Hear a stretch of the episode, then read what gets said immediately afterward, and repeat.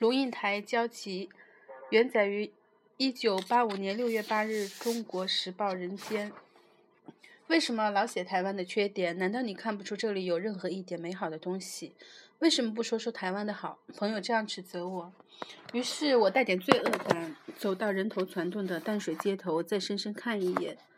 还有什么比阿华更好的肉饭吗？他的肉摊子在市场入口第一家，从清晨六点开始剁肉切肉，应该是血肉模糊的木台子，却干干净净。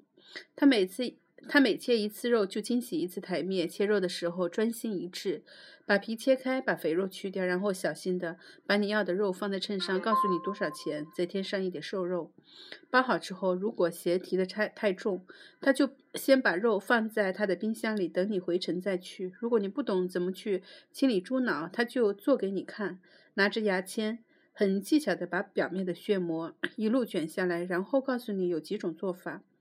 阿华是个卖猪肉的市场小贩，没读过几年书，可是他弯身切入那个专注的神情，好像手里一块油腻的猪肉是珍贵的木雕艺术，一刀都错不得。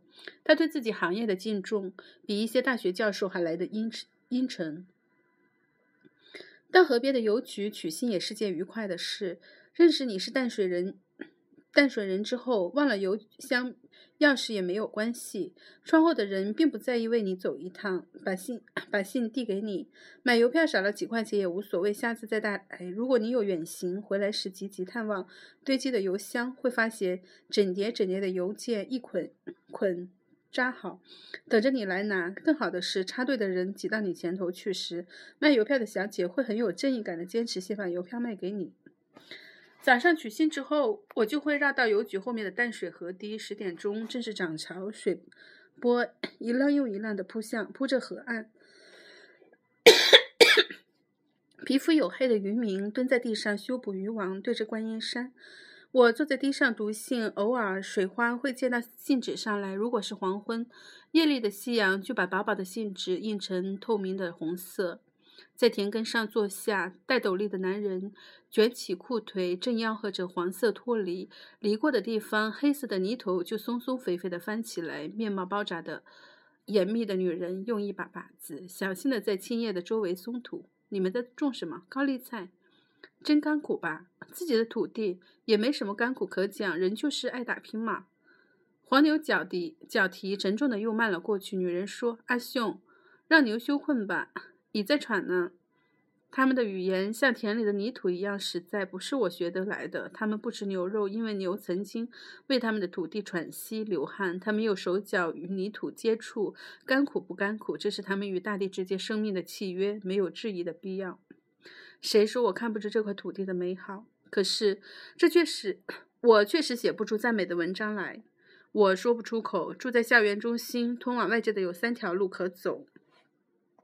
出了前门是一条短短的下坡路，左边有栋朴素的老庙，飞檐很轻巧地指上天空；右边是青翠的稻田，荷锄的农人站在田心，远远看去像个稻草人。从侧门走出是条充满蛙鸣与蟋蟀声的山路，通往长满相思树的山丘。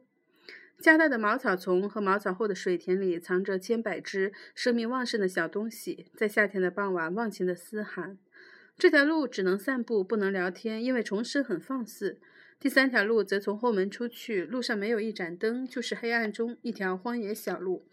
草丛的香味儿浓得像块固体的香皂。有月亮的晚上，这条小径就变成了白色的带子。一年过去了，第一条路旁的水田被挖土机填平，拥挤的钢筋水泥楼房像肮脏的章鱼，张牙舞爪的 张牙舞爪的延伸。路面被卡车压坏了，凹凸不平。建筑材料到处弃置，再过几个月，人家会搬进来。骑楼会塞满货物，摊贩会占据路旁，货车会夹在路中。这条路愈来愈难走，外面的山路也结束了。建筑一寸一寸地把水田吃掉，蟋蟀和青蛙被机器压死。后山上满山遍野的相思林，整片整片的被砍掉。花枝招展的墓园像血一样到处散布。建到一半又停工的房子，露出生锈的铁管，很狰狞狰狞地霸占着沙坡山坡。这条路我不再走，因为每走一次就发觉相思林又秃了一块。最后，那条在黑暗中仰望月光的小路也失去了。半年前，草丛深处开始有人在堆积垃圾，现在短短一条路上有七有七个垃圾丘，一转弯就是一个。半年前丢在那儿的免洗饭盒、汽水瓶、废电池，现在还在那，明年也会在那。有月光的晚上，垃圾的腐臭混合混合在逐渐消失的草香里。阿华的家就是这，就是在这条小路底。他有四个眼睛圆滚滚的小孩，成天成天在外面玩。从前在草丛里玩躲猫猫，现在在垃圾堆里玩废电池。邮局后面的夕阳依旧是红沉沉的一轮，很热闹的把河水染红。只是落潮的时候，河床所暴露的垃圾也是一片猩红。指责我专挑台湾缺点的朋友是个比我快乐的人，他可以站在渡船头，迎着河风，尽情的去。受落日的感动，毫不保留、毫无保留地去爱那满天的彩霞。我望着波光潋滟，想的是水中多少鱼以及寒汞；望着河上如水上人家的采砂屋，想的是这些采砂商人如何把沙抽走，使得蚌壳没有附着。的沙土，而渔民要操作十几个小时才能捞起一点点收获。想的是河底的沙如何淤积在河口，造成浅沙风浪，使小船出海有翻覆的危险。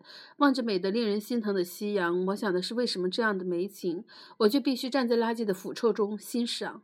坐在杜鹃花园围绕的。